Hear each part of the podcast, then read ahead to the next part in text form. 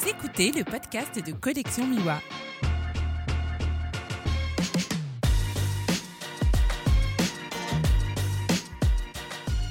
L'invité du jour, vous le connaissez déjà.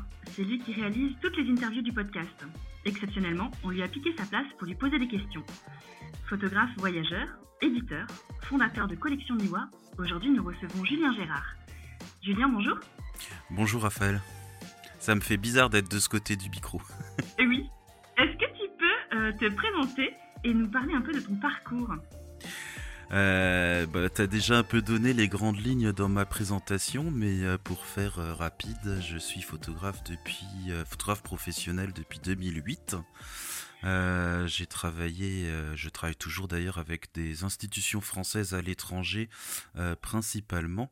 Et à côté de ça, j'ai développé une activité d'édition il y a deux ans, juste avant la pandémie. C'était une super mauvaise date pour pouvoir diffuser mes, mes photos dans mes propres livres et euh, également éditer d'autres photographes. J'ai aussi lancé la plateforme Collection Miwa qui permet de diffuser, euh, enfin de distribuer plutôt les livres euh, auto-édités. Parfait. Est-ce que tu peux nous parler un peu plus de Collection Miwa? Aujourd'hui, ça représente combien de, de livres euh, alors collection Miwa, on est un peu dans une phase de transition là parce qu'on a changé de plateforme technique et on a basculé vers un modèle économique. Alors avant ça, c'était euh, entièrement gratuit pour les auteurs euh, et on avait une cinquantaine de livres enregistrés. Et ce qui était à la base un passe-temps pendant les différents confinements est devenu une activité importante et il a fallu trouver un moyen de la rentabiliser, que ce soit au niveau du temps passé ou au niveau du coût euh, bah, pour tout ce qui est hébergement euh, et, tout ce qui peut tourner autour, le podcast par exemple. Et du coup là on est en train de réenregistrer les livres avec des contrats de distributeurs et ça c'est un peu plus long à faire. Là on en a euh, une grosse quinzaine si je ne dis pas de bêtises. voilà.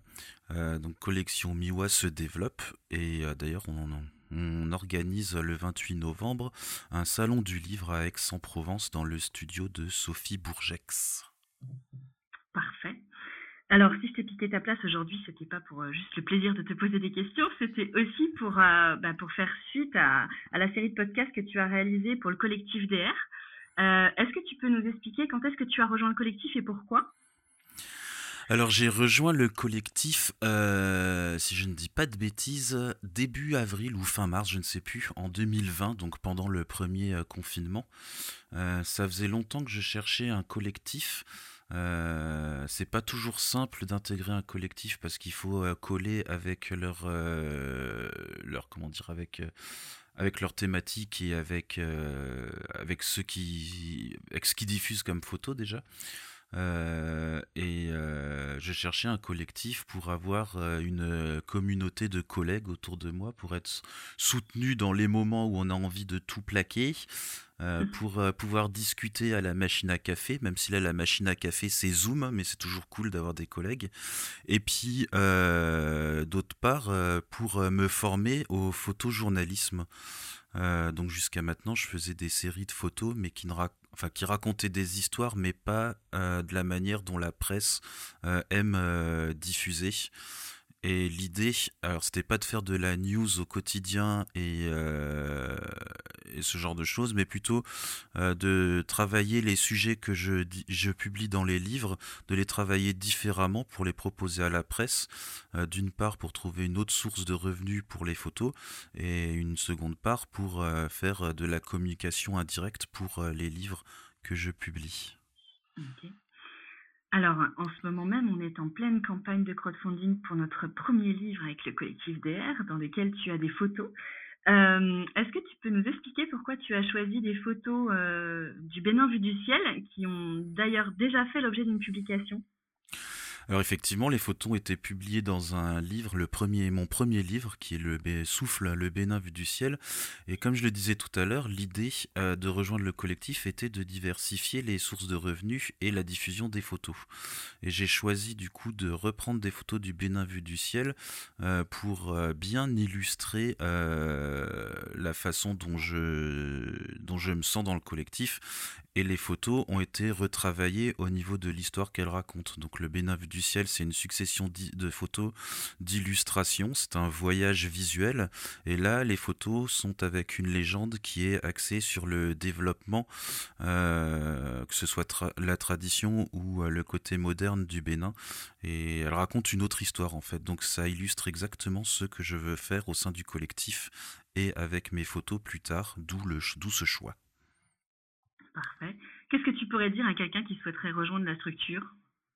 Mais il faut venir, surtout que c'est ouvert jusqu'au 14 euh, octobre en ce moment, euh, qui va y trouver euh, une super communauté, une entraide, des bonnes rigolades, parce que c'est important aussi, et, une très bonne formation.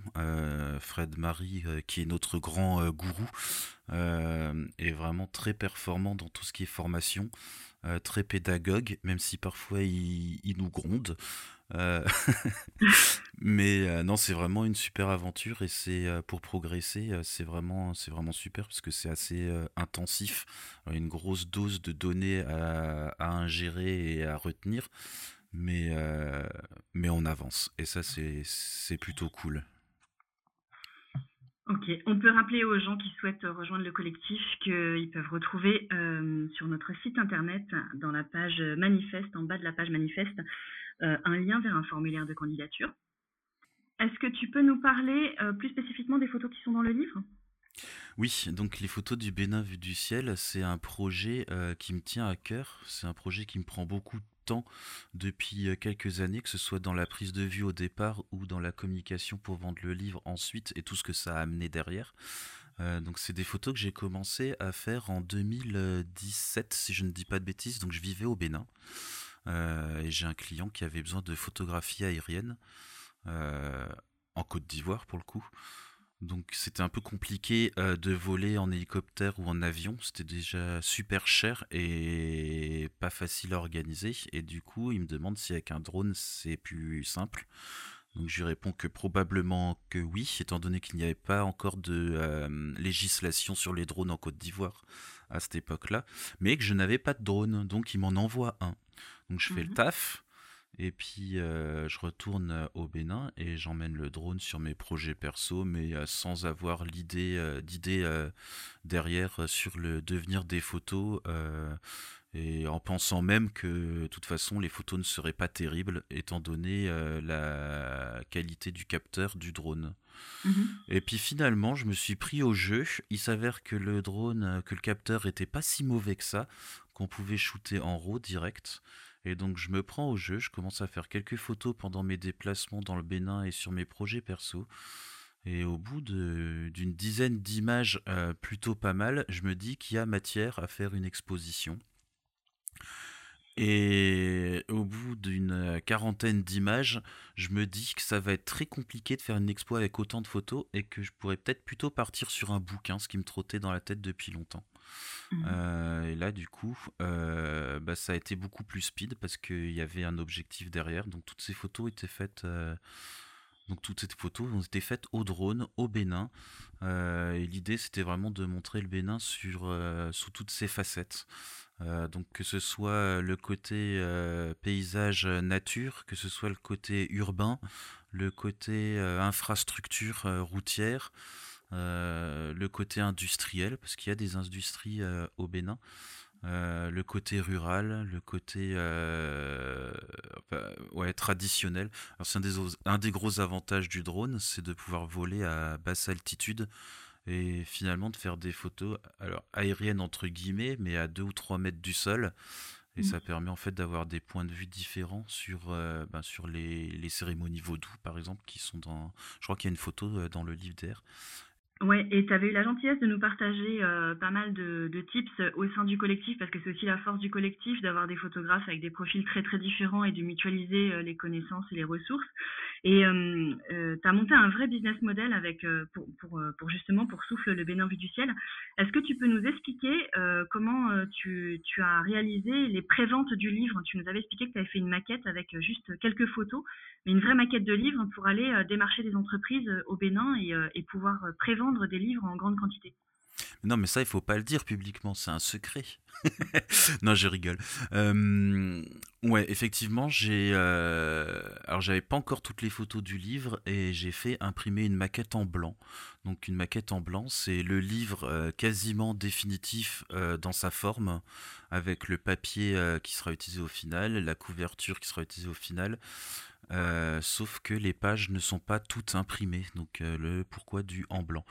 Euh, donc j'ai fait imprimer ce livre en blanc et je suis allé démarcher les entreprises béninoises pour prévendre mon livre en grosse quantité, avec bah, bien entendu des remises sur les quantités, ce qui m'a permis en fait de le vendre avant même d'imprimer à 850 exemplaires, ce qui était plutôt confortable du coup pour, pour, la, pour la suite du projet parce que l'impression coûte, euh, coûte super cher. Donc euh, voilà. Après, c'est ce que je disais avant. Euh, le timing se resserre parce qu'une fois que le livre est vendu, donc c'est sur contrat avec les entreprises, il y a une mmh date de disponibilité du livre. Ça veut dire que toutes les photos doivent être prises à cette date. Et ça a été une course contre la montre. les 80, il y a 100 photos dans le livre. Les 90 c'était plutôt euh, facile. Les dix dernières, ça a été beaucoup plus compliqué euh, de trouver les endroits que je n'avais pas encore fait. Et euh, au niveau du timing, c'était vraiment très chaud. Aujourd'hui, à quel endroit on peut retrouver ton livre? Alors le livre, il est dispo sur mon site, donc juliengirard.com et sur la plateforme collectionmiwa.com.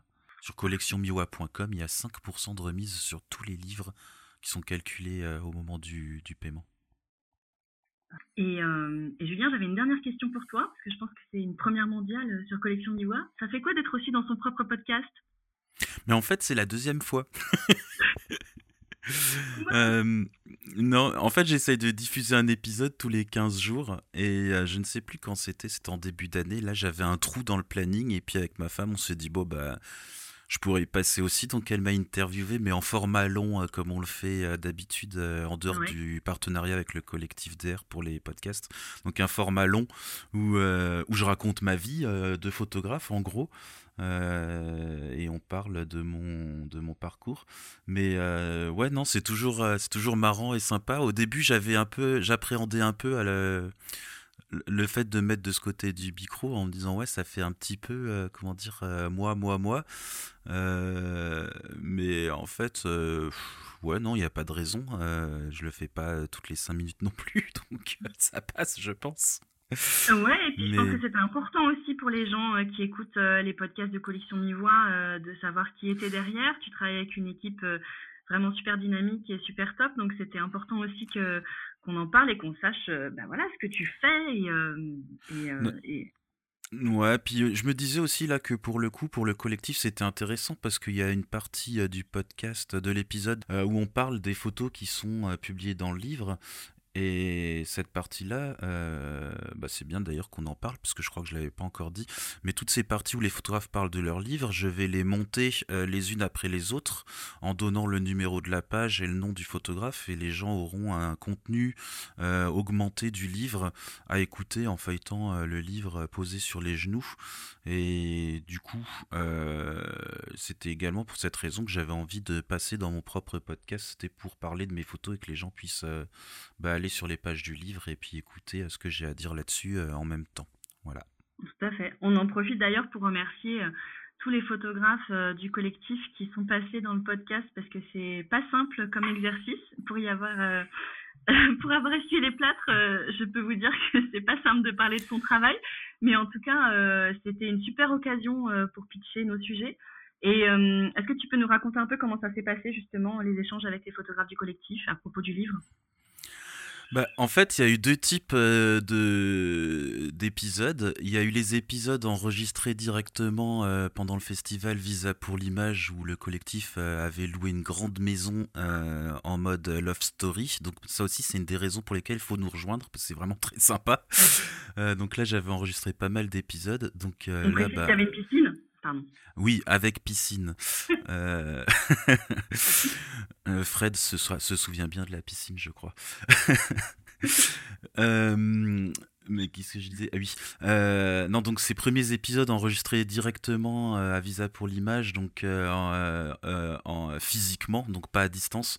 C'était très sympa. Il y a eu beaucoup de fou rire parce que voilà, bah, on, se retrouve tous tous les ans et c'est sympa de se revoir. Et puis, bah, forcément, on est un peu comme des gamins, les photographes on est un peu comme ça. Donc c'était euh, c'était sympa à faire. Il y a eu beaucoup de montage à faire parce qu'il y a eu pas mal de conneries dites, de blagues, de fou rire et euh, voilà. Je crois que tu en avais fait les frais d'ailleurs, Emeline aussi.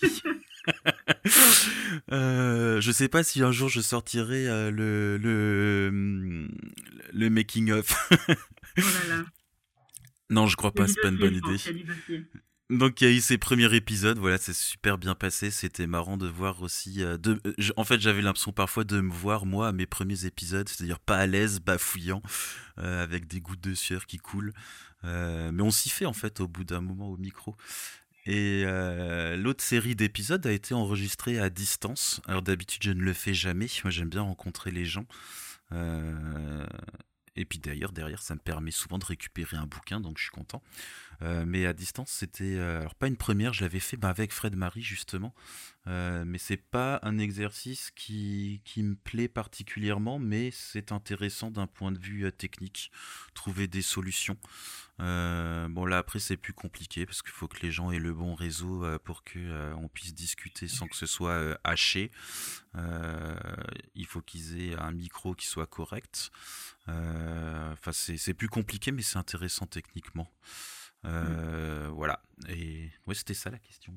Je crois que j'ai ouais, c'était ça la question. Est-ce que tu peux nous parler, euh, juste peut-être une dernière question sur la campagne de financement participatif, puisque c'est toi qui rédige les news et qui suis ça de près. Il reste quelques jours pour booster la campagne. Mmh, ouais, avec Fred. Euh, moi, j'ai eu pas mal de, de, moments où j'étais pas super dispo là parce que j'ai des boulots qui sont tombés. Euh, donc, suivre ça de près, je sais pas si on peut le dire. Et Fred était est là aussi pour euh, gérer la campagne. Mais mmh, c'était intéressant parce que j'ai fait trois campagnes de crowdfunding à titre personnel.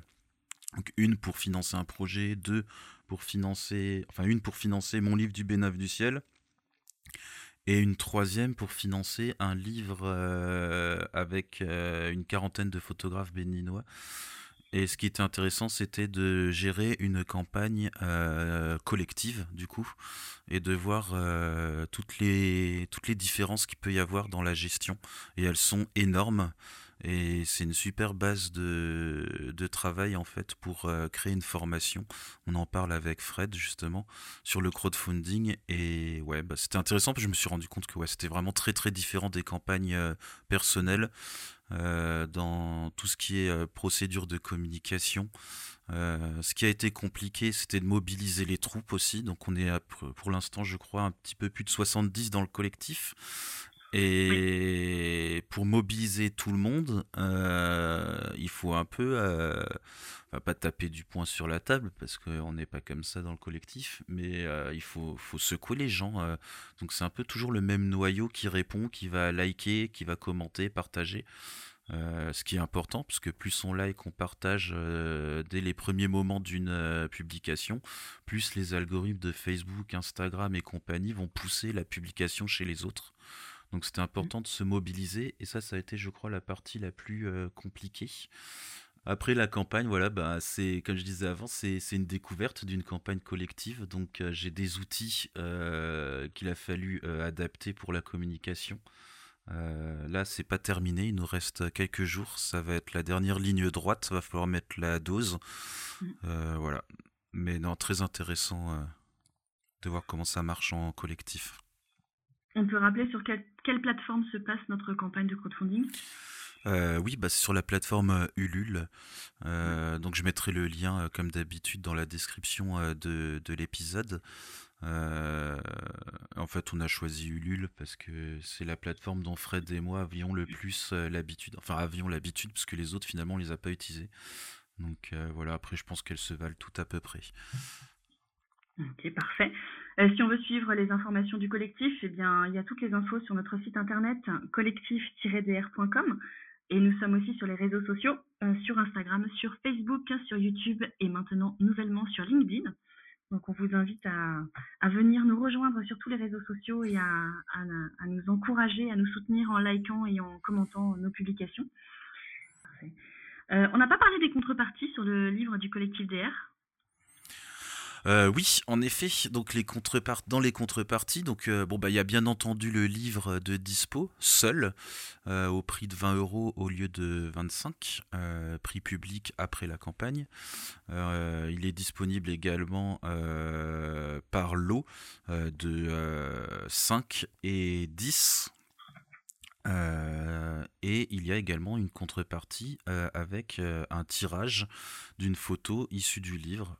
donc si vous prenez cette, cette, contrepartie, peu importe le photographe, vous choisirez, on, on, envoie un formulaire à la fin de la campagne et les gens pourront choisir le, le tirage qu'ils souhaitent. Et, et je crois que c'est tout. Ah si, on a une super contrepartie à 650 euros. Euh, et là, on fera une bonne action. La moitié euh, de la somme sera reversée à une ONG. Alors, on n'a pas encore décidé laquelle.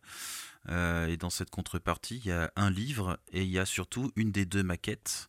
Euh, qui est en piètre état, euh, mais c'est plutôt cool parce que ça fait vraiment objet, euh, objet de collection rare. Il y en a eu que deux, et donc dans cette contrepartie, il y en a une et on va se la faire tourner entre les photographes et elle sera signée par le plus grand nombre. Alors pour l'instant, elle est encore disponible, mais j'aimerais vraiment qu'elle parte. Il reste 5 ou 6 jours. voilà, mais ça serait vraiment super d'arriver à la vendre celle-là. Exactement. Aujourd'hui, à l'heure où on tourne le podcast, on est à 252% on vise euh, les 300%, même beaucoup plus. Donc on compte sur vous tous pour, euh, pour booster euh, cette campagne sur les derniers jours. C'est ça. Et à 300%, on a une super proposition à faire à tous ceux qui ont participé. mais j'en parle pas tout de suite. J'attends les 300%, mais ça pourrait vous intéresser pour faire vos cadeaux de Noël. C'est ça. Et on a aussi une super nouvelle, mais je ne sais pas si on peut le dire, mais en même temps, il ne faut pas me donner des informations confidentielles comme ça, je ne sais pas les garder pour moi. une, super, une super information pour la préface, parce qu'on a réussi à, convaincre un grand photographe de nous rédiger la préface. Oui, mais on va pas donner le nom du photographe, on laissera ça découvrir. Mais juste sachez ouais, que c'est un grand photographe ou grand photoreporter qui va nous faire la préface. Et ça va, ça va, ouais, super fier et ça va donner euh, beaucoup de valeur euh, au livre, beaucoup de valeurs perçues au livre. Exactement. Et puis ça nous légitimise aussi, je trouve, euh, en tant que collectif, parce que le collectif d'air est un jeune collectif. Alors moi, je suis arrivé assez tard, mais je crois que ça fait deux ans déjà qu'il existe, non C'est ça? Euh, Oui, même euh, presque trois. C'était en 2019, il me semble que le collectif s'est lancé à Visa 2019.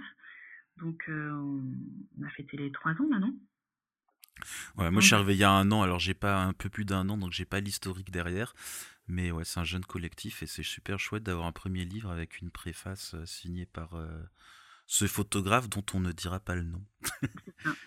Exactement. Est-ce que tu as d'autres choses à rajouter, Julien?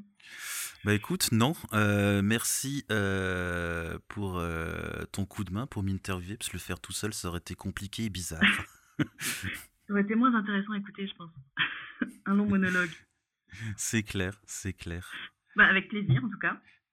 On fait un petit coup de pub pour ton podcast à toi. C'était le tout premier de la saison 3, le deuxième si je dis pas de bêtises après celui sur euh, l'actu. Euh, donc vous pouvez retrouver Raphaël, euh, qui a une super voix d'après les dires de tout le monde, dans le numéro, l'épisode 2 de la saison 3 du podcast. Merci Julien. De rien. Le podcast en partenariat avec le collectif d'air est bientôt terminé. Euh, vous pourrez écouter demain Audrey Vist, membre également du collectif, et lundi, le tout dernier à passer, William Lamblay. Euh, qui va vous parler euh, d'un super sujet, euh, les mariages en Inde. Alors vous pourrez également retrouver William Lamblay le 24 octobre dans un format plus long, le format qu'on fait habituellement sur ce podcast, où il va vraiment rentrer dans les détails de son travail et vous présenter son livre sur les rites et coutumes des mariages indiens. En attendant, euh, ben vous pouvez aller encore une fois sur la plateforme de crowdfunding et soutenir le projet de livre du collectif. À bientôt.